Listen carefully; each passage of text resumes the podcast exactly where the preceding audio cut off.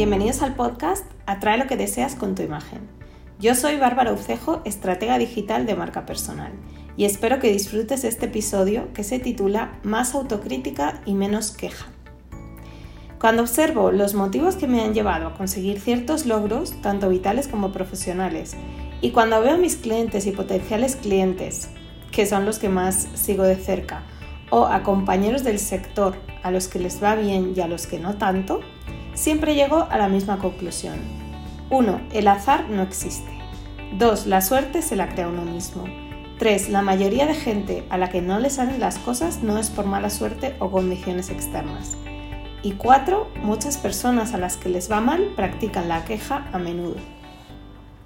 Incluso en mi propia persona, cuando algo no me sale como yo esperaba, detecto enseguida cómo acechan las ganas de rendición y cómo éstas ganan terreno a la perseverancia, ya sea por vergüenza, por miedo, por pereza, por no querer invertir tiempo y dinero en aprendizaje. Y esto es lo que me lleva a pensar que si eres como yo, de las personas que cree que el azar no, existe, no es lo mismo intentar algo mínimamente y a la primera señal de que no va a ir como esperábamos tirar la toalla, igual a practicar el azar. El azar deja de existir cuando nos empeñamos en algo. Es verdad que hay ciertos componentes que pueden jugar a nuestro favor, lo mismo que a la inversa. Por ejemplo, puedes pensar que es mala suerte que un lead te esté saliendo muy caro en una campaña de publicidad, pero si no eres ignorante en el tema, puedes con... Eh, encontrar el motivo fundamentado de que eso haya sucedido.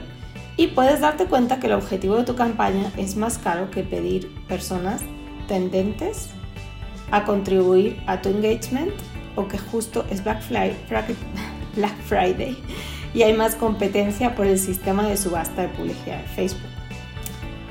Luego hay personas que se quejan de estar estancadas o que las cosas no les salen pero cuando se les plantea una estrategia o incluso un acompañamiento, encuentran mil razones afuera para negarse a recibir. Incluso he tenido casos en los que he ofrecido por Instagram una sesión de diagnóstico y estrategia gratuitas, cuando por una sesión así cobro 90 dólares, y ha habido gente que ha agendado y luego no solo no se ha presentado, dejándome ese espacio muerto, sino que además ni siquiera ha avisado o pedido disculpas. Esa gente es la que luego se pregunta por qué a todo el mundo le va bien y a ellos no. O le echa la culpa a la economía o a Mercurio retrógrado. Si practicas la autocrítica, siendo honesto, honesta contigo mismo, podrás detectar si estás cayendo en la queja o te estás haciendo cargo de tu situación. Yo ya te compartí algunas de mis vulnerabilidades aquí. Nadie estamos exentos de un momento de debilidad donde apostar dinero y tiempo en una estrategia a veces no vemos que sea la mejor opción y nos rendimos antes de tiempo. Pero eso no nos exime de evitar caer en la queja. Quizás no intentamos algo lo suficiente, pero en lugar de echarle la culpa a los astros o a la gente de nuestro alrededor, probamos otras cosas y seguimos hacia adelante. ¿Tú te vas a atrever a practicar la autocrítica o vas a seguir compadeciéndote de tu situación también el próximo año?